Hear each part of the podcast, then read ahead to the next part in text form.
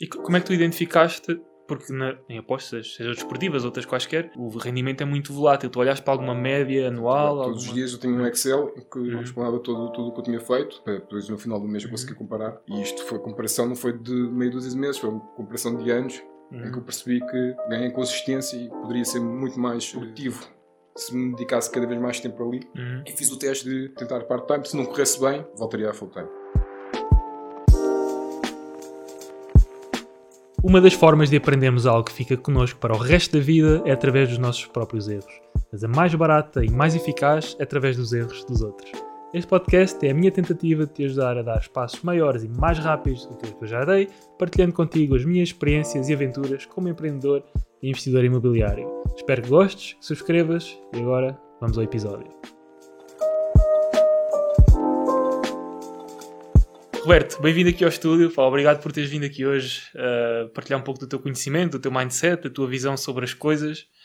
Um, a gente já tem falado, já, fal já falamos há algum tempo, inclusive é penso que és aluno do meu do curso do Imo for All, por isso. De qual turma? Primeira, primeira, primeira turma. turma. Pá, a primeira turma tem dois anos, por isso, pelo menos desde. Talvez até.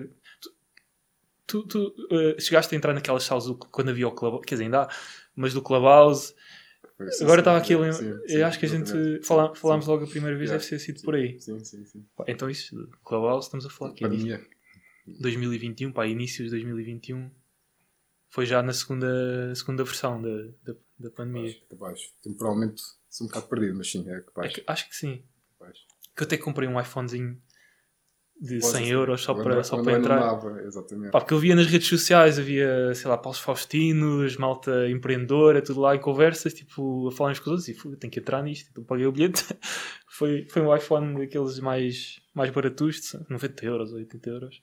E olha, esse investimento, graças a ele, se calhar estamos a, aqui os dois a falar. Então, pá, tenho percebido mais ou menos aquilo que tu fazes, de, temos, temos uh, vamos falando de vez em quando, trocamos umas mensagens no Instagram, vou vendo as tuas histórias, os teus posts. Sei que estás envolvido aí, envolvido entre aspas, tocas naquilo que é mercado financeiro, algumas coisas a ver com o desporto, não é? Uh, apostas desportivas, algo desse género, e imobiliário, também já percebi que, aliás, se entraste para uma fora, então certamente tens, tens interesse nisso. Por isso, olha, Roberto, falamos aqui um bocadinho sobre, sobre ti, se, se a minha percepção está correta ou errada, não é? Daquilo que a gente tem, que a gente tem falado. E pá, vamos trocar aqui umas ideias. Acho que, acho que temos muito para acrescentar aqui no episódio 2. Ok. Uh, antes de mais, obrigado Ricardo pelo convite. Sendo a minha primeira vez em podcasts, peço desde já desculpa para o uh, lapso que vai a acontecer. Quem é o Roberto? O Roberto é um, um rapaz de 36 anos, madeirense, vem muito cedo para a capital. Sou filho também de pais madeirenses que, que lutaram pela vida e que, que depois vieram cá ter à capital, Lisboa. O que é que eu faço atualmente? Um, atualmente um, tenho uh, alguns negócios na área do imobiliário, um, mercado de ações uh, e, e, representação desportiva. Tenho uma agência de representação de, de jogadores de futebol, uh, Players of Future, e há dois anos, muito impulsionado pelo teu conteúdo, criei a Habites, que é uma empresa de remodelação e venda de imóveis. Recentemente, com base na Habites, juntei com a minha mulher e criámos uma nova empresa de home staging e decoração. E depois tenho uma, uma outra empresa na área do, dos transportes turísticos e de TVD. Caramba! uh, quatro negócios já estou aqui a contar, Sim. assim para. Pá. Diretamente quatro. Diretamente, quatro. quatro. Sim. Fora, ok. Estou a ouvir. Uh, querendo contexto isto tudo, porque é que surge isto tudo? Isto tudo surge devido ao meu âmbito familiar. Vi o meu pai muito cedo um, a trabalhar desde cedo. Eu tinha um quiosque um, aqui em Lisboa, onde vinha jornais e revistas, em, em que ele, todos os dias antes das 6 da manhã já partia para, para o trabalho e chegava a casa por volta das 7 da tarde. Então meu, a minha adolescência foi sempre ver o meu pai a trabalhar, a trabalhar, a trabalhar. Só parava no dia de Natal, no dia da Páscoa, que é quando as pessoas não iam para o trabalho. Todos os outros dias, uhum. feriados inclusive, estava lá para vender, para vender jornais. Então vi a dedicação do meu pai uh, que, que aplicou ao, ao seu trabalho, para dar um conforto à sua família, e que depois, infelizmente, quando ele, quando ele mete os papéis para a reforma, aparece-lhe um cancro e ele falece. E que mexeu, além da morte, mexeu comigo toda a trajetória que ele teve, de aplicar-se hum, para dar um conforto à sua família, e no momento que quer gozar a, sua vida, uh, parte. E a partir daí virei a chave. Um, em termos de contexto de trabalho, aos 18 anos era roupeiro, num clube de futebol. Abdiquei de fazer o 12 ano para ser roupeiro. Um, depois passei por call centers. Cheguei a uma ajuda de freguesia, por onde estive lá 10 anos, como funcionário público. E neste trajeto da junta de freguesia eu conheço uma coisa que é bolsa de apostas esportivas. Que algum amigo, algum colega que falou disso? Ou... Uma reportagem do Paulo Rebelo, é o mais conceituado trader português. Uhum. Uh, na TVI, recordo-me perfeitamente, estava a jantar, estamos a falar de 2008, isto tenho muito presente, e vejo um rapaz a chegar de Ferrari uh, para a entrevista, cabelo comprido, e a falar que vivia de apostas esportivas, sendo eu jogador federado de futebol, estava tudo ligado, fiquei imensamente interessado naquilo. Ele tinha duas casas na altura, quando era jogos em Espanha, ali para Madrid, preparar o jogo, e aquilo, uau, é isto, eu quero isto quero, quero conhecer isto. E Como é que é possível? Partir, yeah, e foi a partir daí que comecei a explorar o mundo do treino desportivo. É um processo de aprendizagem muito longo. Naquela altura não havia cursos, não havia uhum. YouTube, era tudo tratado dentro de fóruns. Estamos a falar que é 2008. 2008. 2008. Era tudo tratado dentro, Havia só dois fóruns em Portugal que falavam sobre o assunto. Abria-se um tópico, toda a gente discutia ali no tópico, passava-se muitas horas dentro de fórum. E, e a partir daí criei um imenso interesse um, no treino desportivo, um longo processo de aprendizagem e para contextualizar eh, a Bolsa de Apostas Esportivas é equiparada àquilo que é o mercado de ações, em que a gente compra e vende a ação. Na Bolsa de Apostas Esportivas a gente compra e vende determinado evento esportivo, com a vantagem que é mais curto. Por exemplo, amanhã temos, a, a, temos um jogo de futebol Sporting Porto, por exemplo. É verdade, neste caso. Sim, é verdade. o Ricardo sim. acha que o Sporting vai ganhar. Uhum. O Roberto, por acaso, não acha que o Sporting vai ganhar, mas também não acha que vai perder. O que é que o Roberto pode fazer? O Ricardo aposta a favor do Sporting e o Roberto pode apostar contra o Sporting. Está a proteger o empate e a vitória do Porto. E isto, podendo fazer isto, isto. Foi assim que comecei a trilhar o meu caminho a par com, com, com sendo funcionário público, comecei a Mas como é que tu vendes a. Ou seja, numa bolsa de ações, eu tenho, tenho a comparação da Tesla, aquilo que seja, porque acredito que vai crescer ou que vai dar um bom dividendo, se for, por exemplo, uma ação que distribua dividendos. E para eu vender essa posição, coloco no mercado de, de ações, um, numa corretora e, e vendo a ação, outra pessoa que vai, que vai comprá-la. Neste caso, como é que tu comparas? Ou seja, eu, eu aposto que, que, o Sporting vai ganhar, não é? Eu consigo vender esta posição? Exatamente, tal e qual como acabaste na Tesla, a, a, trazes isso para o mundo do, do, do, desporto. Mas eu tenho que comprar esta posição. Ou seja, eu, tu compras a posição a favor do Sporting. Ou seja, pago 10 euros para apostar.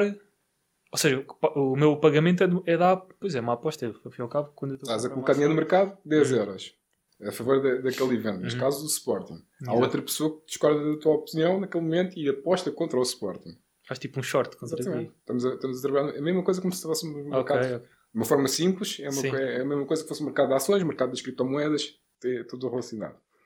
E eu cresci muito com isso, um, ganhei alguma notoriedade em Portugal uh, através, através disso, porque comecei-me a expor uh, em Naquele, alguns vídeos. Nos, nos fóruns e... Depois mais para já começamos a falar de, de vídeos, uh, fiz, cheguei a dar aulas em Portugal presenciais e, e ganhei uma embalagem hum, o meu conforto financeiro é muito através disso. Chega uma altura em que, um, pegando na, na, naquilo Mas ainda estava, desculpa interromper, ainda estavas a trabalhar na, na, na Câmara, ou seja, mesmo sim, sim. quando estavas a dar as aulas sim, e tudo, ainda estavas a trabalhar. Chega aqui um ponto que eu tenho bem presente, estamos a falar de apostas esportivas, uhum. ganha-se agora, pode-se perder logo a seguir, Exato. e eu, eu tento cimentar o meu conhecimento nessa, nessa área muito, muito tempo e isto cerca de 2017, 2018 digo, ok, há aqui um espaço em que eu sou já muito consistente e aquilo que eu, que eu ganho no mercado da bolsa desportiva é superior, muito superior àquilo que eu ganho como funcionário público.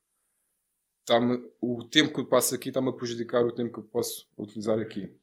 Foi na altura então que peço para ficar como part-time, como funcionário público, autorizaram e eu comecei a, então aí cada vez mais a. E como é que tu identificaste? Porque na, num, em apostas, seja desportivas, outras quaisquer, o rendimento é muito volátil. Tu olhas para alguma média anual, alguma média de seis sempre meses? Trabalhado, sempre trabalhado. Todos os dias eu tenho um Excel que uhum. explanava todo, tudo o que eu tinha feito.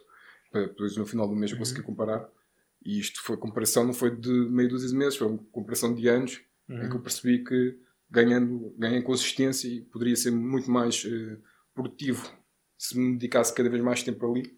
Uhum. E fiz o teste de uh, tentar part-time. Se não corresse bem, voltaria a full time. Exato. Tinhas ali aquela baseline sempre, sempre com uma margem sempre, de segurança. Sempre, acho que sempre foi muito maturo nessa situação, não de, de me atirar de cabeça uhum. e fazer isto com, com muita calma. Passei um processo de dois anos a fazer isto, deu ok. Foi então que, que comecei-me a dedicar.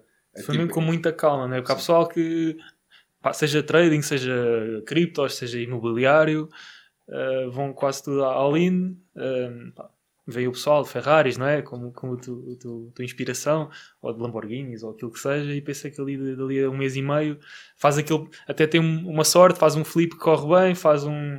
Uh, compra uma ação qualquer que, que, explode e pensa que é o rei do mundo e passado dois ou três meses uh, acaba com tudo e, e dá ali, especialmente neste, quando nós não temos controle, uma coisa é criar um negócio de, de raiz, agora acho eu, no, mundo da, da aposta, seja desportiva, seja outra coisa qualquer, estamos muito à mercê de, de fatores que nós não controlamos e, e, temos. Claro que nós temos responsabilidade sobre o nosso sucesso, acho que é muito mais variável, talvez, do que começar um negócio, como por exemplo o quiosque, seja o negócio um, imobiliário, seja. Estava aqui a tentar lembrar dos teus negócios, são vários já, que tu, tu mencionaste há pouco, mas Sim. tens essa conseguiste distinguir bem essas duas, essas duas Ainda para baixo, nesse, nesse tipo de negócios, tu, o fator ganância está, está muito desvinculado. Agora, nas apostas esportivas, como é tão rápido o momento entre ganhares e perderes, podes ter uma sequência de ganhos que te leva a, a, a, a tornar-te muito ganancioso. Estamos a falar que as emoções aqui estão sempre muito à flor da pele. Uhum. Isso tem que ser treinado. E por isso é que eu dei este tempo todo para me treinar emocionalmente, para estar consolidado, porque tanto como nas ações, há quedas de mercado que a gente não está à espera, como nas criptomoedas. Nas apostas esportivas isso também acontece. Há situações em que nós estamos a favor de uma equipa que está a dominar o jogo todo. De repente há um contra-ataque e a bola entra no, no, no, outro lado. São situações que a gente não consegue controlar. Uhum. E isso pode acontecer duas ou três vezes seguidas e levar umas perdas significativas. E eu tinha que passar por esse processo todo. Tinha que saber como é que eu lido com essas perdas, como é que eu conseguia recuperar, se era daquelas pessoas que perdia agora e queria recuperar já imediatamente no jogo a seguir. Por isso é que eu dei este tempo todo para me consolidar e ao final de dois anos então uh, abdicar e, e, e focar no, no, treino esportivo uh, a 100%. Depois no, no treino esportivo voltei outra vez à, mesma premissa, não posso só estar ligado a isto, preciso mais de diversificação. Foi aí que eu começo a explorar mercados, os mercados financeiros como uh, fator de colocar dinheiro a rentabilizar por mim. E eu tinha como desafio, todos os dias, acabava o dia de trabalho, eu levantava o dinheiro que tinha conseguido, 30% ficava para mim, para as minhas despesas, 70% era para investimento.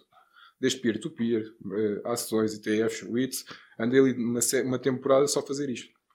E comecei a me diversificar e depois apanhamos a, a altura da, da, pandemia, começa a subir o mercado, começa a dar dividendos eh, engraçados, e então é aí que eu começo a explorar, quando estávamos a falar do, quando tu apareces eh, és o impulsionador na área do imobiliário.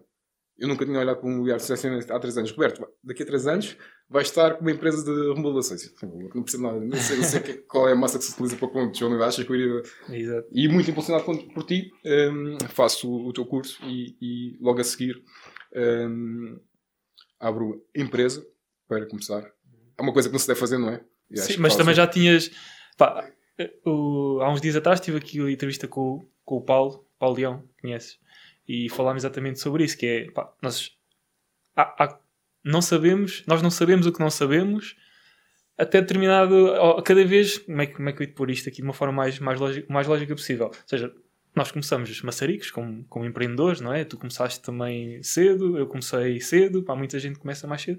Só que a experiência, uma coisa é o conhecimento teórico e a gente ler e investigar, outra coisa é mesmo sentir na prática. E tu já levaste com um estofo de sentir na prática, seja de trabalhos que fizeste anteriormente, como também desse, estamos a falar de que é 4, 5 anos desde que entras no mercado de apostas esportivas até que cimentas Não, a 100%. Mais. mais. Estamos a falar de 2008, eu comecei nas apostas esportivas. 2008. 2008. Eu só começo a tempo inteiro, a part-time em 2016 ou 2017 e a full-time em 2018. Portanto, 10 anos. 10 anos até ou seja, durante esse período tiveste, tiveste a oportunidade de conhecer em situações eh, de, de perdas, de, de perdas, de ganhos, de estás lá em cima, depois parece que pensas que vais à falência.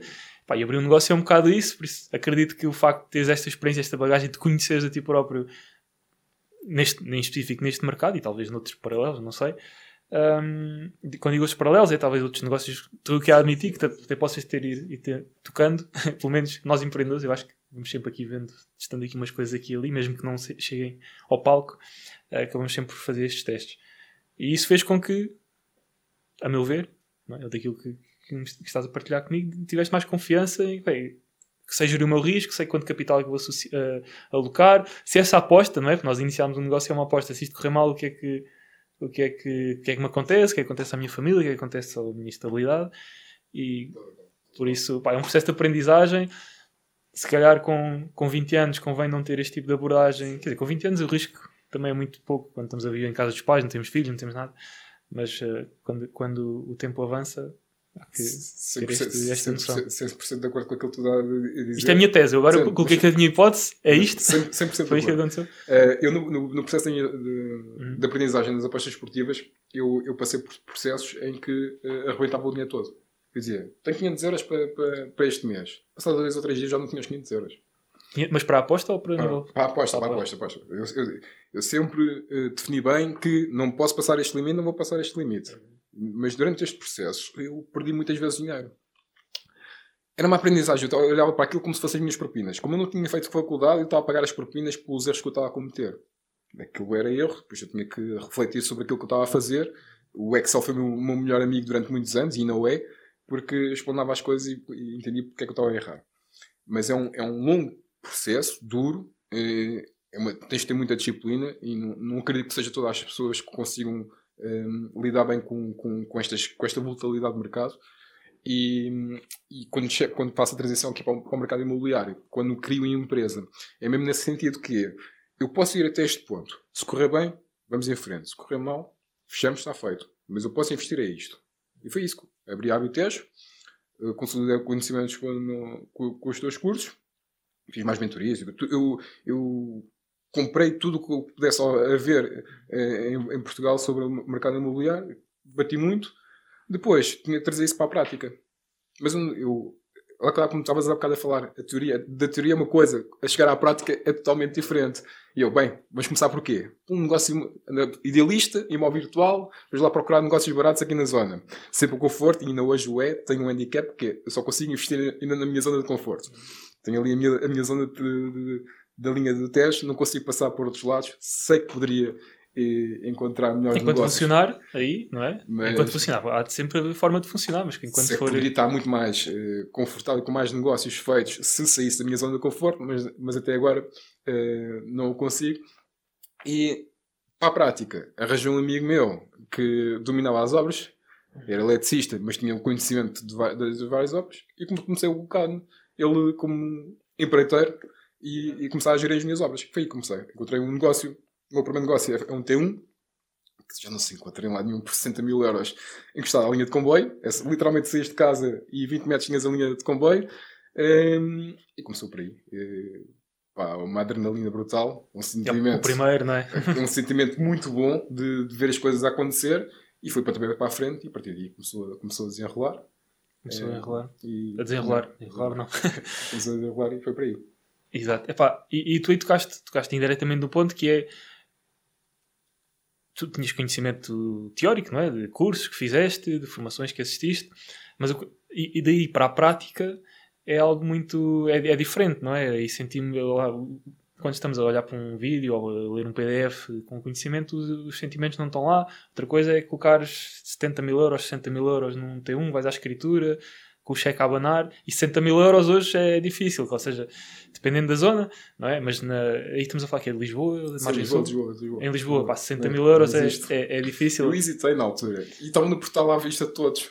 E pensei que estava com alguma coisa errada aqui, pensei eu. Mas não, foi, foi feito um negócio e, foi, e correu bem, e correu bem. Correu bem. Hoje poderia ter corrido muito melhor com a experiência que hoje tenho em dia, mas e, e deixa-me soltar aqui esta ideia que é um, eu até ao dia de hoje não me preocupo muito com a percentagem de lucro, preocupo-me ainda, um, conforme fiz nas apostas esportivas, consolidar o processo. Eu dou primazia neste momento um, a ter uh, a equipa bem, bem definida, a cronologia da, da, da, entrada nas obras bem definida, que ter um lucro de 10 ou 20%. Uh, atualmente só faço fix and flip, eu não, não entrei na área do, do arrendamento, lá está também pelo conforto tem, tem, com uma empresa é difícil a gente conseguir se financiar no início Sim. da atividade. Portanto, tem que ser sempre com capitais próprios inicialmente. E mesmo a liquidez que produz, não é? O arrendamento é muito, uma margem muito mais pequena que compras e E vendas. e tenho que procurar na área do imobiliário, eh, então, eh, tentar eh, acumular cash para que quando eu tiver a minha ideia, o meu target point será, quando tiver três obras a decorrer, a quarta será então já o arrendamento e começar aqui nesta bola de neve por aí fora. Um, e como estava a dizer, o, o meu pensamento neste momento é eh, consolidar o processo. Eu prefiro um, pagar um bocadinho mais àquela pessoa que está na obra, mas está-me está-me a tirar eh, dores de cabeça porque ela vai conseguir chamar todas, eh, reunir todas as equipas necessárias e quando houver um problema está lá ela a resolver, do que eu no final conseguir ter uma margem de lucro maior do que aquilo que, que é esperado. Eu vou procurar isso, sim, mais à frente, mas depois de ter este processo todo bem consolidado. Se estás a.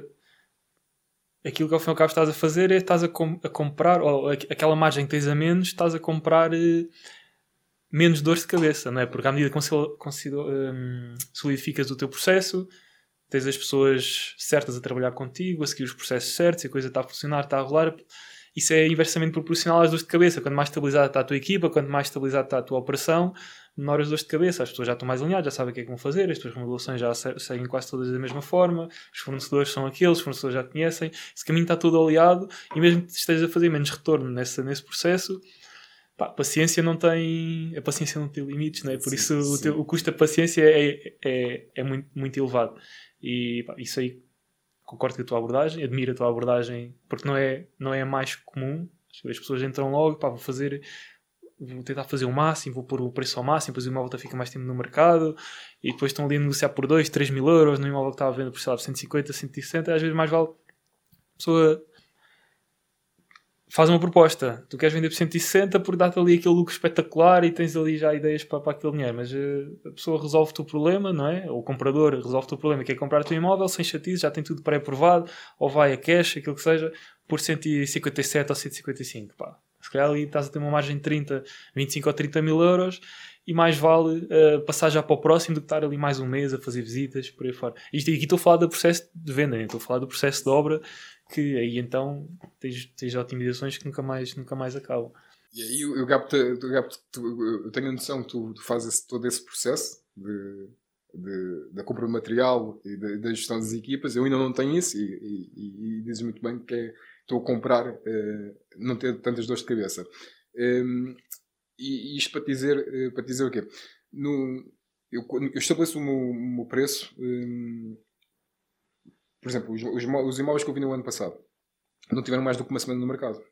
Nunca tentei esticar o, o, o preço ao máximo do mercado. não- Tive sempre a, a premissa que é, pelo menos tens que me pagar o ordenado dos meses que estás, na, estás de- desde, desde o processo de compra até o processo de venda, tens que me pagar o ordenado pelo menos, para consolidar aqui os processos, os materiais, se, te- se, se o- se o homem dos vídeos é um, é um homem compro- comprometido, que diz que é naquele dia e vai lá aparecer naquele dia, se o pintor eh, aparece também no, e- alinhar aqui os processos todos e estabeleço logo desde o início o preço, raramente mexo no, no preço. Hum, poderia ter fa- fazer essa gestão de colocar um bocadinho mais acima, depois negociamos e tudo mais, não, raramente trato isso. Porque, por outro lado, resolvi hum, criar eh, e despender mais em, em criar relações, portanto, as pessoas que vão trabalhar, que vão, vão vender os meus imóveis, são pessoas da minha confiança, são consultores da minha confiança, das mais diversas eh, eh, agências imobiliárias, foi um processo que eu também comecei a criar de relacionamento, tinha a ideia que tinha pesquei isto como? Eh, E acho que apeguei isto na ideia num livro. Uhum. Tenho um problema de memória, que não consigo me lembrar das coisas. Mas a ideia vem de um livro que era um, reunir-te uma vez por semana com uma pessoa da tua área de influência, mesmo que eu não conheças. Eu comecei a fazer isto Sim. há um ano e tal atrás e a almoçar uma vez por semana com um consultor diferente, cimentando relações, ver aquele que criava mais empatia e a partir daí comecei a envolver na- no processo, desde o início. Comprava o imóvel, eu mostrava o imóvel quando estava o imóvel antes da obra, mostrava quando estava a tocar a obra e cimentando hum, aqui a empatia de- entre nós os dois para ele começar também hum, dentro da sua área de influência a trazer possíveis compradores e quando chegava ao processo de, de venda era tudo rápido. Como estava a dizer, nunca tive mais que uma semana de, de tempo de, espera do imóvel para vender. E, e pronto, ando, ando por aqui. É um investimento a priori que se. E no imobiliário, pá, um negócio tão, montão de pessoas, não é? São pessoas que compram casas, pessoas têm que visitar as casas. Quando o agente imobiliário que vai trabalhar contigo também tem que, visitar, tem que andar, tem que sair à rua, não é? Tem que falar com pessoas, tem que conduzir à chuva. Enfim, é um, é um negócio muito mais físico que até trading desportivo ou outra coisa, ou ações, ou, ou e-commerce, ou aquilo que seja, é totalmente diferente. E para toda a gente que, que, está a começar ou que está a continuar, já, já pode investir há 10 anos, já vai, vai entender isto. Quem está a começar vai entender na pele, quem, quem já investe há vários anos, que vai reconhecer isto que eu vou dizer, que é quando estás a começar ou quando queres estar investido neste mercado a longo prazo, é importante teres, olhares todos os processos, porque mesmo que surja um excelente negócio e tu estás a fazer o teu trabalho sem pessoas à tua volta, estás no idealista, estás no, no leilões, estás no imóvel virtual, estás ali feito de rato de laboratório, ali cheio de algoritmos, cheio de Excel, cheio de notificações, mas a verdade é que quando cai um bom negócio na, nas mãos, ou identificas um bom negócio, conseguir tirar partido desse bom negócio vai estar pá, 95% assente em, no, em quão oleado está o teu processo para absorveres o negócio. Porque se não tens capital, se não tens o processo do banco já ali alinhado para fazeres uma escritura em 3 ou 4 semanas no máximo. Se não tens o empreiteiro ou se não conheces os empreiteiros que podem fazer aquela obra e depois compras o imóvel, ficas com o imóvel parado numa cheia de tempo porque não consegues resolver a obra. Ou seja, ter aqui a caminha feita e o sistema bem oleado vai fazer com que os bons negócios, quando surgem, tu consigas tirar partido deles e às vezes até o teu próprio contexto como comprador e o teu próprio processo é o teu selling point, sendo que estás a comprar o imóvel, para a pessoa te vender a ti. Porque tu vais ao comprador, o, imóvel está por 160, até foi o agente imobiliário que disse para pôr um bocadinho acima, para pôr no mercado, mas na verdade aquela pessoa com 130 safa-se, quer ir pagar a, casa, tem um empréstimo ao banco e quer mudar para uma casa mais pequena, ou quer emigrar, ou quer ir para o norte do país, aquilo que seja. E quer fazer isso o mais rápido possível, até porque já tem uma obra a decorrer noutra casa, pá, os contextos são, são infinitos. E tu chegas lá com o processo bem oleado, olha, uh, vou fazer a proposta e dou certezas que ou até vou pronto pagamento, ou se fores financiar, que é o que a maior parte das pessoas faz, uh, especialmente quem está a começar, pá, já tenho o processo bem oleado, o meu processo no, no banco já está pré-aprovado, pré a pessoa já está pronta para submeter o processo, se aceitarem a proposta e eu tiver um CPCV na mão, para a semana tenho aqui o avaliador, dentro de duas, três semanas estamos a fazer a escritura. E a pessoa até. Lá está, os bons negócios e esta estratégia de negociação é muito à base, muito à base disso. E hum, aqui em termos de pessoas podemos ir ao, ao infinito, é? se, se, conhecermos também, especialmente uh, pessoal da, da, parte jurídica, uh, há ali negócios que, que, se podem tornar em bons negócios só conhecendo como analisar os imóveis ou mandando o imóvel ao advogado, solicitador, aquilo que seja, para perceber ali o contexto da venda e, e conseguir eh, perceber que o valor é que conseguimos acrescentar como compradores naquela situação Estão-me a vir imensos exemplos à cabeça. Desenvolve, desenvolve, sim. Um, tipo, divergências diárias, ali imóveis problemáticos, imóveis mais antigos, que a gente está, está ali uma grande embrulhada, mas se nós já não, não precisamos ter nada a saber, mas conhecemos alguém que saiba resolver esses problemas, calhar está ali um imóvel que aquilo é um imbróglio, está, ninguém consegue financiar aquilo e nós identificamos, ok, isto aqui é um problema, eu já fiz compras dessas no passado, aquilo estava, pá, imóveis com área era uma coisa, no papel, na realidade era duas vezes mais, duas vezes e meia mais. Ok, está ali um problema por resolver. Uh, é um problema para muitos compradores que são, ou que não conhecem essa análise, ou não sabem fazer essa análise, ou não conhecem ninguém que consiga fazer essa análise. Eu vejo aquilo, ou já sei, ou recomendo, ou, ou mostro a documentação a alguém que perceba e diz, olha, Ricardo, isto vai demorar seis meses a resolver em vez de comprar por 50, compro por 25 ou por 20, porque sou o único que tem que mostra confiança, porque os outros compradores todos vieram, depois esperaram na documentação, mandaram para o banco, vai à avaliação, vem à barra. E, tu já vais preparado o processo o, E o vendedor já está ali meio. Pá, as pessoas que até avançam, mas depois isto vai ao financiamento, depois eles avançam, gostam da casa, vê os documentos, aquilo está tudo trocado, depois ninguém, ninguém avança com certeza. Tu chegas lá, já sabes exatamente como é que aquilo se resolve e meu amigo, é isto, daqui a três semanas, um mês, um mês e. Assim, bons negócios. E assim se fazem os bons negócios. Por isso é, tudo, é muito um trabalho pré de olhar a máquina, criar a máquina, olhar a máquina. E eu e admiro a forma como tu entraste neste mercado, tu próprio admitiste, pá, fizeste cursos, mais conhecimento, mas se calhar até ao fazeres os cursos ou, ou falares com pessoas, percebeste que a área de remodelações não era bem a tua praia, nem, nem seria. Se calhar sabes o, o mínimo para não seres enganado mas saber se é aquele capote, se é, se é aquela pedra, enfim, por aí fora, até pode nem ser a tua prioridade. E foste à procura de alguém, eu li um livro, chama, é o Who Not How, quem, quem não como, em, em, acho que não há versão em inglês, em português, desculpa, mas é um bom livro para se ler e que a abordagem partilhada e o, a tese principal do livro é exatamente isso. Tu, queres lançar o um negócio da A, B ou C. Foi o que tu quiseste fazer. Quiseste lançar o um negócio no lugar. A obra é a tua fraqueza. Em vez de estudar, fazeres eh, uma, uma formação em engenharia civil, um, ires uma academia de obras, não. Tu vais procurar alguém que já sabe fazer aquilo que tu precisas. E ok, não ficas tu com os, com os louros todos, nem com os lucros todos, mas cresces 100 vezes mais rápido. Porque essa pessoa já tem o conhecimento que tu precisas. Isso é válido para obras, para qualquer tipo de negócio. Uma coisa, por exemplo, tenho, vai ficar outro negócio que eu tenho, é uhum. a Players of Future, uma empresa de intermediação. Eu fiz. Isso é de agência, desportiva. Sempre estive muito ligado ao futebol. Eu fiz formação como federado no Sejunense, uh, cheguei a ser um, scout, uh, scouter do, do Sporting durante muito tempo, as camadas jovens. E depois queria, queria uma, uma relação e também nesta área desportiva queria ter, queria ter um papel, algo que me mexesse comigo, então, neste caso a empresa, e, e criamos a, a, empresa. Temos as pessoas que de, se dedicam de, uh, durante os fins de semana a ir ver os jogos, que nos trazem, e o nosso papel fundamental é uh, o momento em que a gente detecta o talento e queremos reunir com ele. É o meu papel é esse, é nesse, é nesse momento. Tu reúnes com. Sim. És tu mesmo? Tu, Roberto? Não, não normalmente não. É, okay. Automatiza os processos. Uhum. É a mesma coisa da, da parte do empreiteiro. Automatizamos os processos.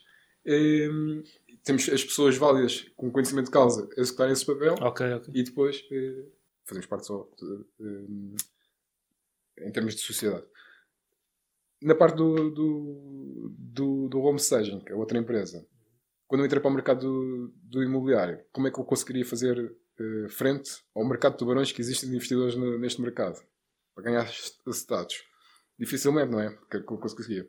Então tinha que fazer alguma coisa que fosse diferente o homestage já começa a ser cada vez mais aplicado em Portugal, mas ainda assim não é muito. Não é muito. Não. Um, e desde logo, depois do meu primeiro imóvel, quando vou, quando faço quando, o, apesar de ter interessados, e já me tinham avisado que ia ter interessado, eu disse, não, mas quer cá, quer cá a equipa de, do homestaging, quero começar a estreitar relações e perceber como é que funcionava o homestaging, e todos os meus imóveis até o dia de hoje foram sempre uh, vendidos com, com homestaging. Inclusive é o primeiro? Logo inclusive o primeiro, inclusive o primeiro. Inclusive o primeiro. Lá está, eu não conhecia a pessoa, uhum conhecia a pessoa do trabalho que ela fazia online, algo que expunha online, e eu queria, uh, queria a presença dela, queria ver como é que, ela trabalhava diretamente comigo. Uhum. Perdi, uh, lá está, perdi a margem de lucro, uma parte da margem de lucro que eu já tendo interessados, eu sabia que. Não precisavas de um staging para nada? Eu precisava de cimentar o processo. Pagaste o teste. Exatamente. E ela acompanhou comigo durante um, uns bons tempos. E depois tentei envolver uh, a minha mulher nesse sentido. E estou agora a trazer aquela. Uh, lance sozinha e ganhas. É o teu Who. Exatamente. o teu Who, not how. Uh, pá, espetáculo. Olha, ou seja, tu, tu, nos últimos 5 minutos já deste, falaste do negócio de homestaging, imobiliário, agência desportiva, teu próprio trading. Como é que tu geres e, e, e, um, e atrás na conversa do, do, da história que tu contaste, do teu, veres o teu pai a trabalhar arduamente para depois, na altura em que supostamente nós nos deixam, um, o sistema nos deixa gozar a vida, aconteceu, aconteceu esse, esse infortúnio. Como é que tu aplicas essa aprendizagem? Com, com, tanta coisa que tens a rolar, não é? São, são vários negócios, embora tu não estejas envolvido diretamente na maior parte deles, acredito, ou no terreno, a fazer obra, isso calculo que não, nem a fazer a seleção dos jogadores e ver os jogos ao fim de semana também percebi que não, mas tens que falar com pessoas, tens que reunir, tens que fazer, tens que observar os processos e perceber se está tudo a correr bem. Como é que geres isso com pá, aproveitar a, vida, aqueles momentos com, com a família, viagens? Como é que. Porque eu tenho uma dificuldade pessoal em fazer isso e conseguir aqui não me sobrecarregar demasiado com, é com tudo o que acontece à minha volta para depois ter de desligar a cabeça. E... e consegues desligar a cabeça? Vamos fazer a pergunta ao Consegues desligar a cabeça? Consigo em, em partes específicas do dia. Por exemplo, à noite consigo, pá, consigo mesmo. Tudo. Não, não, não sempre, depende das, das alturas, depende se estou num pico de trabalho ou não, mas são, são alturas que consigo. Mas no dia a dia, tipo, conseguir pôr dois, três dias de. tipo, um dia todo off, sendo que tenho, tenho a minha equipa no Slack. tenho equipa no Slack, no, no, no WhatsApp, podem precisar de mim, como, se, estando eu também muito envolvido em, ainda nos processos, não, só nos processos, nos processos práticos, nem tanto, mas nos processos de perceber, analisar o sistema. Okay, será que isto está a fluir da melhor forma? Será que está a fluir? Este tipo de, de envisionamento está. Este tipo de envisionamento, não, este tipo de perspectiva ainda está muito dependente de mim. Uh, então tenho essa dificuldade e pá, conseguir. Comprometo-me também com muita coisa. Uh, tinha prometido à minha namorada que íamos, que íamos de férias agora este, este mês que vem, fevereiro, e inventei aqui um programa novo a partir de novembro do ano passado e agora estou a perceber que os próximos meses vão ser, eh, vão ser tramados. E agora estou a lidar com as consequências disso, não é? Não vou conseguir ir, se calhar vamos ter que orientar as coisas de outra forma mais para a frente. É uma dificuldade neste, neste, neste sentido. Então, eu tenho duas premissas. Um, gostar daquilo que faço, é a primeira. E a segunda é a liberdade. Apesar da gente estar um, ligado a várias coisas, temos a liberdade de fazer o que quer. Estamos hoje aqui temos a liberdade de estar aqui um bocadinho agora, podemos abdicar, conseguimos agilizar a nossa agenda para conseguir fazer as coisas. Agora, desligar completamente, ainda fiz essa reflexão agora no final do ano, mesmo nas, nas, férias do ano passado não conseguia desligar, ou estava a fazer sempre qualquer coisa, ou tinha que fazer, ou estava, por exemplo, fui para o hotel com os miúdos, os miúdos foram para a piscina, eu tinha que ir, estava a dar um jogo importante, Manchester United com Manchester City, estava a trabalhar Manchester United Manchester City. Não consigo, eu, eu estou numa vertente que não consigo, é, existem espaços, de, eh, quando estou com os meus filhos, aí consigo, mas de resto estou sempre, estou sempre, queria, queria mesmo conseguir desligar, mas não consigo desligar. Porque isto também acho que está, está muito recente. Todo, toda esta envolvência nas empresas está muito recente. Acredito que daqui a uns anos, quero eu acreditar que daqui a uns anos consiga beneficiar muito antes daquilo que o meu pai não conseguiu beneficiar do descanso. Mas faço duas coisas muito importantes, tenho duas coisas muito importantes que é liberdade e fazer aquilo que gosto. É Exato. mais. É mais por aí. Sim, o, que, o que me faz o que me frustra né, neste processo de não conseguir fazer isso é, é mesmo. Pá, nós estamos a fazer aquilo com que estamos alinhados, não é? Eu faço. invisto em imobiliário, dou formações, faço conteúdo, tu fazes, tens os teus negócios, também crias de alguma forma conteúdo. Pá, todos estamos ocupados com, com aquilo que é o nosso trabalho e, e o nosso trabalho, acho que dividir as coisas, vida pessoal e trabalho, é difícil, especialmente para quem é empreendedor, porque nós escolhemos. Pelo menos a minha abordagem foi essa, que é eu quero empreender e quero empreender num estilo encaixado ao meu lifestyle. E até há uns anos atrás tinha esta ideia que é pá, tenho, tenho meus arrendamentos, preciso mais uns quantos para isto ficar ainda mais confortável.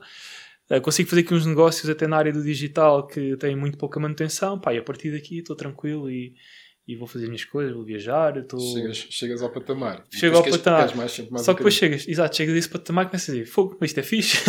O ser uh, nunca está satisfeito. Uh, consigo fazer aqui mais umas coisas e então passado esse tempo, uh, não é isso que acontece. Aquilo que eu eh, idealizava fazer, uh, até baseado num livro que eu li há uns anos atrás, que é o A Semana de 4 Horas do Tim Ferriss, do Tim Ferriss o 4 Hour Work Week, em que ele defende os, os mini retirements, não é? De dois meses, três meses. E eu vi, li aquilo e achei, achei engraçado. Isto era fixe. Então, trabalhava aqui, depois três meses ia, sei lá, para a Austrália, para Nova Zelândia, para a Indonésia, aquilo que fosse.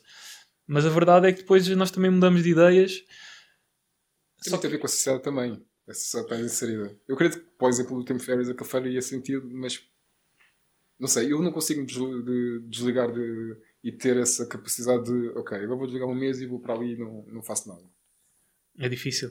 Para mim, extremamente difícil. Eu, não gostava, consigo... eu gostava, de, gostava de, de o fazer, mas não Pois é, como eu também gostava, mas não vejo isso a ser possível naquilo que quero fazer, naquilo, nas pessoas que trabalham comigo. Pá, de repente desligar 3 meses, desligar 100%, talvez numa fase em que nem, nem é a fase em que vou aproveitar, mas sim a fase de deixar o legado, tipo, garantir o legado e que as coisas continuem a funcionar, mesmo quando tu já, já cá não estiveres ou já não conseguires uh, fazer parte ativa de, de, um negócio ou de vários negócios. E tenho sempre isso no meu background, que é, será que há, há períodos, pá, às vezes passam dois, três meses, que é tipo pedal a fundo, e durante esses, durante esses períodos vai ser para a cabeça, ok, uh, e tenho esta reflexão, que é, se agora me acontecesse alguma coisa, pá, se, se, se morresse, se me acontecesse alguma coisa, será que eu me ia arrepender de, de, de aquilo que estou a fazer? Será que conseguia fazer as coisas de forma de outra forma, de uma forma melhor, de uma forma mais. Uh... Será que tu fazes as coisas da melhor sim, forma? Estou né? sempre sim, a questionar sim, isso, em, mesmo em períodos, ou seja, em períodos mais, mais folgados, no sentido que será que consegui estar a fazer melhor em termos de trabalho quando estou afogado em trabalho e estou ali muito envolvido penso assim, pá, estou aqui a desenvolver este programa estou este investimento e não sei o quê mas será que em termos de família, em termos de, de saúde em termos de pá, daquilo que é aproveitar a vida, não é? que se olharmos para um placar que diz aproveitar a vida vai, vai lá mostrar férias, vai mostrar levar a família não sei onde e às vezes estamos naqueles períodos em que pá, estamos ali focados, concentrados e percebemos, pá, será, que, será que eu devia aqui adicionar mais uma pitada daquilo que está no placar, naquilo que eu estou a fazer agora? Essa é a minha constante análise e reflexão. Não, não te sentes frustrado? Agora vamos divertir. Não te sentes frustrado em momentos que estás mais calmo, que não tens assim tantas obras e tudo mais, e que naquele momento não estás a fazer nada, tu não sentes, eu devia estar a fazer alguma coisa. Sinto. Não sentes? Yeah. E, que, e, quem me chama a Inês, que é a minha namorada, é que repara nisso. Tipo, num domingo em que até deixo o computador aqui no escritório e estou a olhar para as paredes e começo de um lado para o outro assim: olha, tu não consegues fazer nada.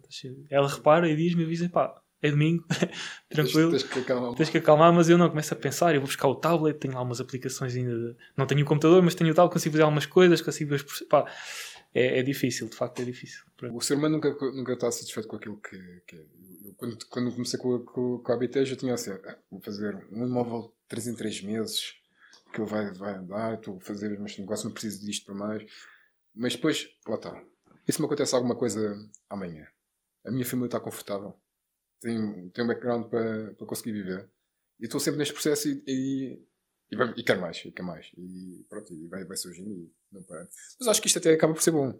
Acho, acho que até acaba por ser. Esta irreverência de queremos fazer mais, acho que acaba por, por ser bom por ser produtivo temos que criar aqui um equilíbrio. Acredito que quando chegar aos 40 vou, vou criar um equilíbrio. Aos 45 eu quero ser presidente do São Joanense. Uhum. Já, que estou no primeiro podcast, está aqui o... O, meu desenho. Aos 45 anos eu quero ser presidente do São Joanense, que é o clube ali da minha terra, e quero criar infraestruturas e condições para aquela equipa um, conseguir chegar aos campeonatos nacionais. Porque ao futebol eu devo muito. Se hoje, calhar, estou aqui contigo, é porque me conheceste através do, do Instagram, por causa das apostas, por causa do mobiliário e tudo mais se eu chegar às apostas por causa do futebol, porque eu tenho um interesse no futebol. Conheci a minha mulher no futebol. Toda a minha envolvência está ligada àquele clube, portanto, o meu target point é mesmo aos 45 anos ser presidente do, do, do Sport Clube Sajonense e a partir daí acalmar, investir ali e acalmar e ter tudo isto que eu tenho à minha volta agora automatizado para chegar nessa altura e eles estarem a trabalhar quase que automáticos e, e conseguir. E acho que aos 45 anos eu vou acalmar. Vou acalmar. Ao domingo vou ao jogo, uhum. vou almoçar com a equipa cena, é, é isso. Achas que não vais estar. Claro que vou estar. vou estar. Mas pronto. É... Porque acho que epá, é natural, né? a gente fica tudo automatizado, começamos a pensar eh, em mais. Pá, tenho processos que eu fazia há dois anos, dois, três anos, que hoje estão, estão muito mais delegados, muito mais automatizados. Agora tenho tempo a pensar noutras coisas. Pronto, está estragado. Já está. Já está. já está é bom, e é bom. É sinal que estamos vivos, é sinal que queremos fazer coisa, queremos. Uh, quantas pessoas é que estão conformadas com o trabalho das novas seis? Isso é que. E eu acho que é um bocadinho do papel que tu fazes, um bocadinho dos do criadores de conteúdos, despertar o interesse das outras pessoas um, ehm, a fazer algo ou diversificar algo. Acho que há muito conformismo da parte da nossa população, sociedade, depois notícias que a gente vive, mas um, que, que, devemos ser irreverentes e queremos fazer um bocadinho mais e queremos, devemos ser um, ambiciosos nesse sentido e acho que faz bem. Tem que ser sempre equilibrado. Sempre equilibrado. E sentiste, isso é, é, é verdade, com, pá, não estamos aqui a falar hoje e nas condições que liberdade de tempo, não é? De fazermos, hoje decidimos vir aqui, gravar um podcast e vimos, não tivemos que pedir autorização a nenhum patrão, nem preencher nenhum, nenhum formulário, nem nada do género. Um, só este, este estilo de vida não é, não é o habitual, não é aquilo que nos vendem e, e até acho interessante tu teres começado pela. Não começaste diretamente, mas passado pouco tempo, diria eu, ou pelo menos tiveste muito tempo dentro da função pública, que é o trabalho de sonho de muita, muita gente, porque é estável, é o Estado, o Estado paga sempre, pá, tens ali, tens as férias, tens a ADSC, tens não sei o quê. E, e teres mudado esse ecossistema para desse, dessa visão, desse, dessa realidade para arriscar e fazer coisas diferentes que na nossa cultura não é nada normal e até dentro de mesmo dentro de seis familiares, mesmo dentro de grupos de amigos que já conheciam há tanto tempo, quando começamos a puxar por estas coisas senti sentimos-nos um, puxados para baixo, não é? De, epá, Conforto, não é? Calma lá, eh, vê lá, cuidado. Um, Exatamente. Mas é um cuidado não só no, no âmbito de preocupação, talvez até mais no, no seio familiar, mas também de. Pá, e... É raro aquele que diz assim: vai em frente, toma lá, bora, vamos embora. Não, esta é sempre a preocupação. Ainda mais se estás num conforto de, de uma função pública. Uh, eu entro logo a seguir à crise. Eu entro em 2009, 2010. Foi desemprego enorme. Se eu estou na função pública, um miúdo com, na função pública, coordenado certinho ao final do mês, perto de casa e a pé para, uh, para o trabalho Uhum. e almoçar a casa. É o sonho. Estava, saía dali, o horário das 9 às 6, depois ia para o, para o futebol, estava tudo tranquilo. Mas depois, eu acho que ganhei esta reverência por tudo o que se passou do meu pai e perceber, eu não posso ficar aqui para o resto da vida, eu tenho que ter a capacidade de ter liberdade para fazer aquilo que quero e daquilo que eu gosto. Eu gostava daquilo que fazia lá, mas não poder ter as coisas, as minhas próprias coisas, os meus próprios negócios, eh, foi por aí que tenho que lutar. E hum, temos que ser mais eh, irreverentes. Eu lancei um desafio em 2021 que foi o meu núcleo à minha volta, os meus, meus amigos mais perto, mais próximos, ofereci-lhes a cada, um, cada mês eu ia oferecendo um curso a cada um casal. Um curso de finanças. Como investir na bolsa, como aplicar o dinheiro, tudo mais. Ofereci 11. 11 cursos. Até o dia de hoje. Quantos é que fizeram o curso até agora? Queres que eu responda? Sim. Dois. Tal. dois, dois, dois, casais dois casais fizeram o curso. Eu consigo perceber porque depois têm que entrar no grupo Telegram. Eu estou lá Sim. e Pronto, só dois tá é que entraram no grupo Telegram. E isto para quê? Eu estou no. Meu núcleo de amigos é, é desde sempre e vem do futebol. Esse meu núcleo de amigos. hum, eu criei o inconformismo e, e comecei a desenvolver as coisas. Percebo que no olhar de- deles gostam e valorizam aquilo que eu, que eu estou a fazer. Eu tinha a ambição de. Uh, gostamos sempre que os nossos mais próximos estejam bem e criar a ambição neles e eles começarem a despertar, poder estarem confortáveis na, na- na sua profissão, né? e, mas começarem a diversificar e criar um maior conforto nisso. E criei este desafio. Mas as pessoas muitas delas não querem ser ajudadas, não querem, não querem, não querem sair do conformismo, estão mesmo agarradas, estão, estão bem, não é? Estão, Sim. Pronto. É... Pode- Isso talvez também seja. É cultural, mas porque é cultural? Também não se vê muito. Agora vê-se mais. Com... Agora, talvez desde os últimos 3, 4, 5 anos, vê-se mais com mais partilhas de conteúdos, especialmente com a internet, não é? Redes sociais. Consegues ver. eh, Pá, as pessoas veem- veem-me a mim, veem-te a ti. Pá, como é que estes chavalos, não é? De 30, 35, 36 anos. ah, pá, têm, têm um, conseguiram construir aquilo que construíram, têm, pá, conseguem fazer estes podcasts eh, uma sexta-feira de manhã, ahm, têm, pá, vivem com, com conforto, não é? Não digo ostent- ostentações nem nada, isto também. Ou seja, não estou a- não estou pensar naqueles perfis que até partilham a ostentação, nada disso, mas as pessoas verem que é possível, as pessoas normais, não é? Ah, como nós, vimos de, de contextos, pessoas de famílias humildes, famílias or- eh, ordenados médios, classes médias, e daí construir algo diferenciador. E isso não era pá, não é possível desde há muito tempo. Ahm, na televisão não se, não se via isso, quem se via era sempre é sempre uma personagem, não é? É sempre o famoso, o cantor, e nem toda a gente quer ser cantor, nem toda a gente quer ser jogador de futebol. Agora vês tipo, olha, eu tirei engenharia, tu nem sequer acabaste o, o secundário e também é possível, não é preciso termos, conhecemos a pessoa, é preciso conhecermos as pessoas certas, mas nós, é muito mais fácil hoje conhecer as pessoas certas do que há um tempo atrás que tu, tu és de hum, Vila Franca, Lisboa, Par- Parque das Nações, do Parque das Nações. eu sou, sou do Barreiro em que a gente, para, para conseguir eh, perceber como é que isto era possível, tínhamos de falar com alguém, pá, com um merceeiro, que aquilo o negócio explodiu, mas depois também era tabu chegar, chegar ao pé do, daquele merceeiro que anda de, de BMW ou de Mercedes e perguntar como é, que- como é que você faz o seu dinheiro com uma mercearia. Que é possível, não é? Vejo vê-se pessoas a, co- conseguem alcançar isso e, e olhando para trás 20, 25 anos, hum, perguntavam-me, não é? Assim, mas, tipo, pessoal das obras, olha, vou dar aqui um exemplo. Os meus pais fizeram umas obras há, há vários anos, 2005, 2006, e, e, e eu perguntei quanto é que pagavam a dias aos, aos pedreiros, e na altura já era 50 ou 60 euros. Eu assim, eu fiz as contas. Ora, 50, 60 euros vezes eh, 22 dias ou 25 dias, ou fiz 30 dias, assim meio. né? Uma conta assim mais, mais simples. Está assim, fogo, isto, isto é bué da guita. Assim, como é, como, é que é, como é que é possível? Tipo, pá, porque, é que, porque é que não há gente a fazer isto? Porque é que isto é, porque, porque é que isto é um trabalho hum, demonizado, não é? Trabalhar nas obras. É? Ainda há, acho eu, esse, esse paradigma, esse, esse rótulo. E eu logo na altura tinha aqui, pai, 12, 14 anos, saber esses valores, eu assim, fogo.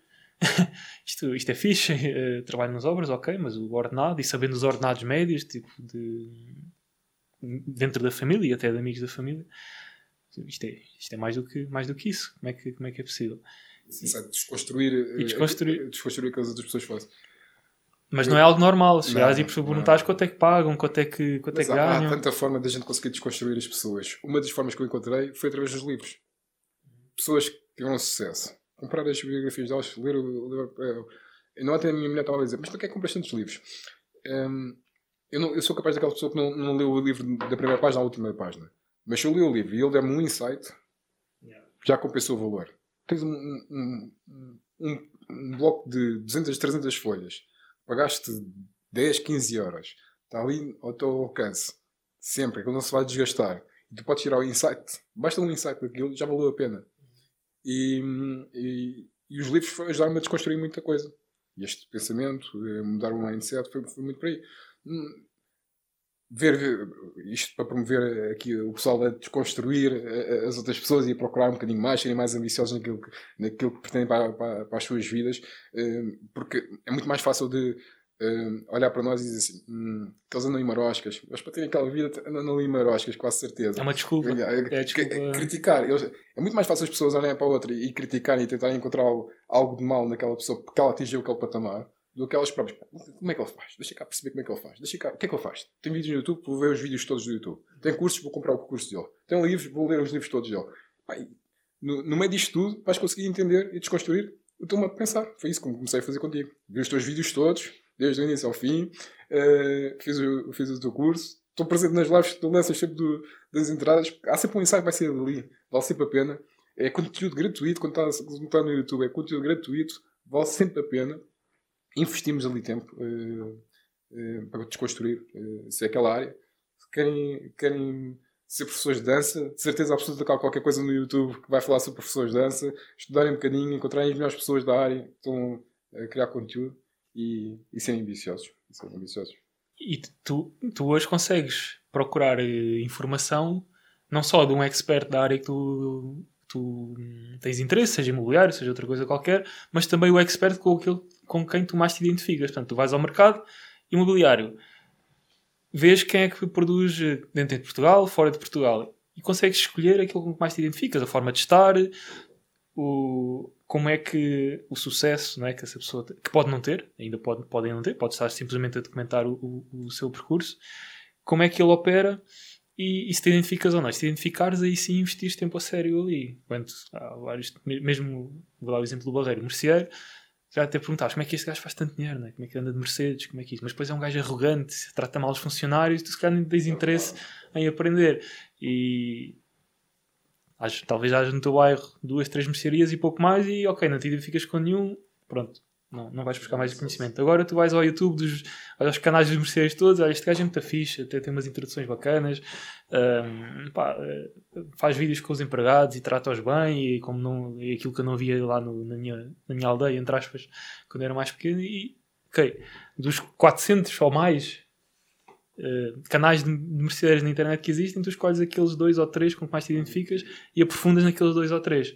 E é muito mais fácil do que queres saber sobre mercearia e depois o pessoal que chega está no teu, no teu contexto, localização, não é propriamente das pessoas com que mais te identificam. E nós, naturalmente, temos sempre pessoas com, com quem achamos melhor ou pior, não é? Está, quando vamos a um evento ou alguma coisa do género, sentimos a diferença, porque é que esta pessoa a gente teve interesse em falar, porque é que outras não. É isso, é, é, é humano. É aquela empatia que, que é natural e que faz com que a gente tenha diferentes tipos de relações com, com diferentes tipos de pessoas. Certo. Pá, Roberto, estamos aqui, eu não sei, já, já estamos a chegar a uma hora. 55. 55, pá, estamos aqui mesmo no, no limite. Uh, algum insight queres partilhar aqui com, comigo e com, com quem depois vai assistir ao podcast e ao YouTube? Queres aqui deixar? Alguma dica? Acreditar que não és pior que as outras pessoas. É acreditar que, que vale. Se, que, se quiseres, eu sou.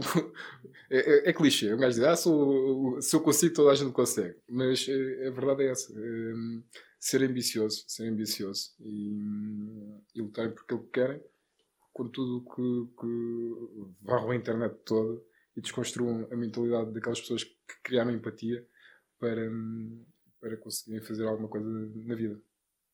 É por aí.